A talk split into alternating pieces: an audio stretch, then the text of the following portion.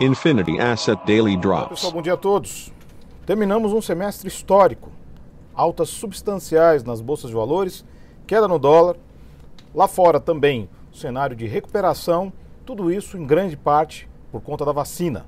O processo de imunização no mundo acelerado, em especial nos Estados Unidos, tropeçando um pouco na Europa, ganhando corpo aqui no Brasil teve resultados acima das expectativas. O resultado macroeconômico aqui no Brasil, a atividade econômica também teve um resultado acima das expectativas.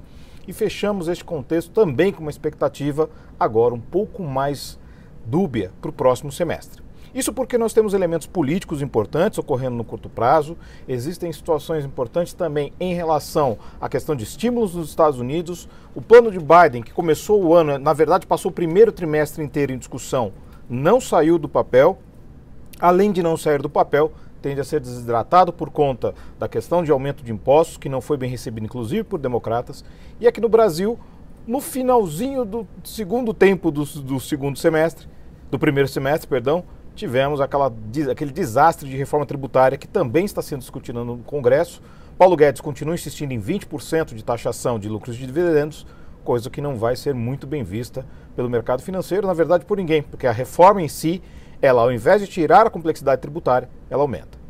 E começamos já neste semestre, observando ainda dados de mercado de trabalho americano, uma série de PMIs e SMs que foram divulgados durante, durante a manhã e serão divulgados hoje nos Estados Unidos e no Brasil. Hoje temos balança comercial também aqui no Brasil. Já tivemos IPCS acima das expectativas de mercado, 0,64. Nós estávamos no, no topo das projeções com 0,55, fomos superados. E os pedidos de auxílio-desemprego. Cenário agora de grandes dúvidas.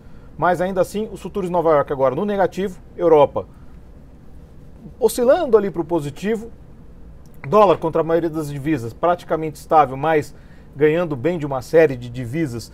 No DXY, praticamente estável, mas ganhando bem de uma série de divisas agora nesta abertura. E as commodities ganhando tração neste início de semestre. É isso aí, pessoal. Tenham todos uma ótima sessão e bons negócios. Infinity Asset Daily Drops.